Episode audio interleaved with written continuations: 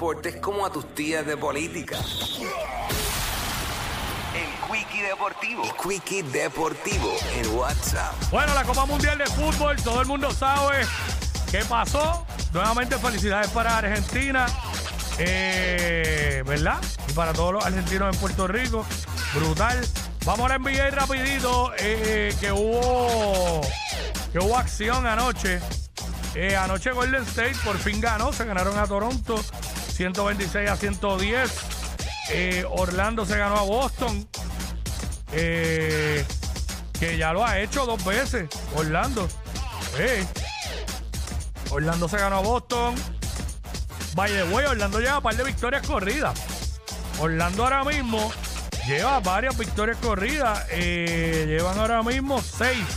Seis victorias or- en línea, el, el Orlando Magic. Están prácticamente antepenúltimo ahí, pero nada. Eh, los Knicks ganaron, ganó Brooklyn. Minnesota le metió 150 puntos a Chicago.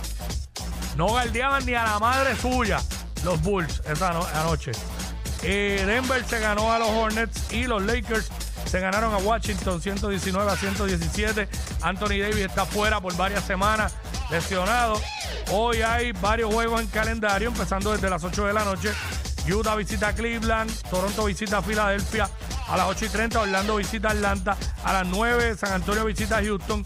A las 9 Dallas visita Minnesota. Milwaukee también a las 9 visita a los Pelicans. Portland a las 9 visita Oklahoma. Los Lakers por NBA TV va a este a las 10 de la noche.